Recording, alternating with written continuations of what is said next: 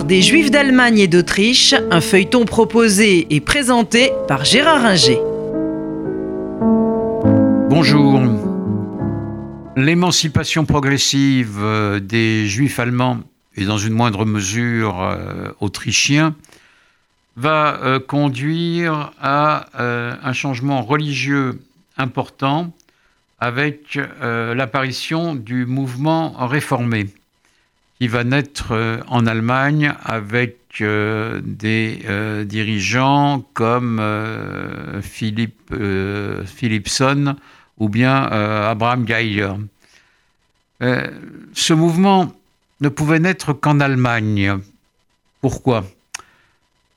La religion, dans sa version orthodoxe, était appliquée dans tous les pays de l'Est européen les Juifs vivaient dans leur euh, ghetto, n'avaient guère la possibilité d'en sortir, et les masses juives malheureuses, euh, très pauvres, euh, se réfugiaient le plus souvent dans le chassidisme et les rabbis du mouvement, les plus grands noms, on les connaît, le Baal d'abord, le Becht, et puis ensuite des gens comme Rabbi Nachman de Bratslav, Rabbi Lafitzak de Berditchev, etc.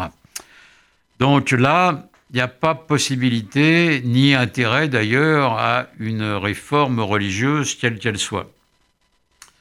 De l'autre côté, dans des pays comme la France, qui accorde depuis 1791 les droits euh, de citoyens aux juifs, il n'est pas utile non plus de euh, prévoir un mouvement de réforme, puisque le culte a été codifié par Napoléon Ier en 1806 et ce culte euh, est la traduction euh, du euh, judaïsme orthodoxe.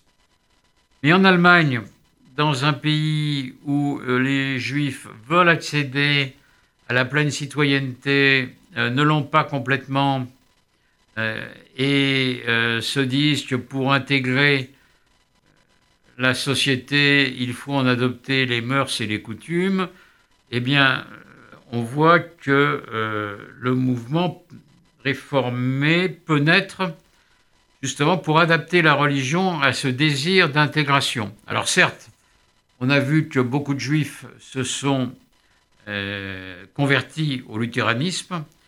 L'Allemagne est le pays où il y a eu le plus de conversions à cette époque.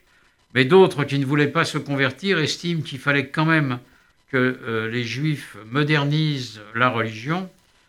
Alors cette modernisation va aller de choses assez simples, qui sont un peu secondaires aujourd'hui, euh, notamment euh, l'introduction de l'orgue dans les synagogues le jour de Shabbat pour les prières, l'introduction de l'allemand comme langue de prière, l'hébreu perdant euh, de plus en plus euh, son importance.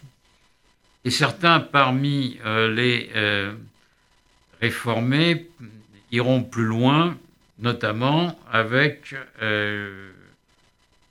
la prière tête nue ou bien la transformation du Shabbat en dimanche, les prières ayant lieu le dimanche.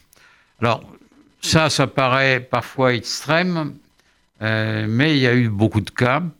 Néanmoins, la majorité des réformés et des rabbins réformés euh, se contentent, si je puis dire, de faire les prières en allemand et d'introduire de euh, la musique dans les synagogues, et pas seulement les prières chantées. Tout cela va entraîner quand même une réaction euh, de la part des juifs orthodoxes allemands, avec euh, à leur tête euh, un esprit de qualité qui est Samson Raphaël Hirsch, qui dit non, il faut rester dans l'orthodoxie, mais il faut s'ouvrir au monde profane. Il faut que les jeunes juifs, à côté des études religieuses, connaissent le monde profane et participent à ce monde avec euh, la connaissance des sciences, des mathématiques, de la littérature allemande. et euh, qu'ils aient le bon goût de s'habiller comme tout le monde et non pas avec le grand cafetan et le grand chapeau et les papillotes comme les juifs d'Europe de l'Est. Avec euh, cette volonté, il crée des écoles qui euh, plaisent à la plupart des orthodoxes allemands et il joue un grand rôle par ses ouvrages dans euh, l'extension ou du moins le maintien de l'orthodoxie parmi les juifs allemands et aussi d'ailleurs autrichiens. Il y a une réaction encore plus vive euh, en Autriche euh, chez euh, celui qu'on appelle Atam Sofer, qui au milieu du 19e siècle crée une grande synagogue ultra-orthodoxe à Presbourg, aujourd'hui Bratislava, et qui redonne vigueur à l'orthodoxie classique face à la néo-orthodoxie dont je parlais à l'instant avec Raphaël Sanson-Hirsch. Et puis à côté de ça, il y a d'ailleurs un mouvement tout à fait intéressant qu'on appelle euh, la science du judaïsme, Wissenschaft des Judentums, qui est le développement des sciences historiques et sociales appliquées à l'histoire juive et euh, aux prières juives installées au Moyen Âge. Et tout ça donne euh, une meilleure connaissance de ce qu'était le judaïsme médiéval.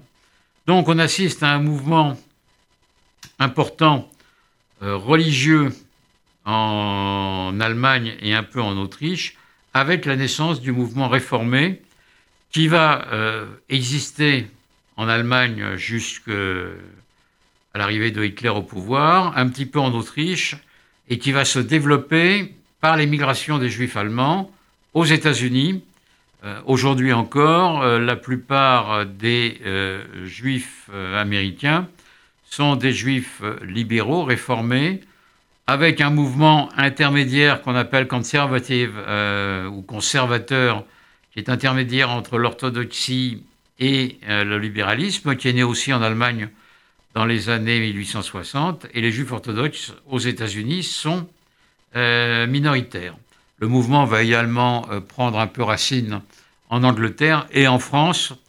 La première synagogue libérale euh, sera installée par euh, Germain Lévy au début du XXe siècle à Paris. Donc il faut bien voir la naissance de ce mouvement religieux réformé qui va impliquer une modernisation, entre guillemets, et une ouverture sur le monde du euh, judaïsme religieux euh, orthodoxe et qui va jouer donc en Allemagne comme aux États-Unis un rôle très important. C'était l'histoire des Juifs d'Allemagne et d'Autriche, un feuilleton proposé et présenté par Gérard Inger.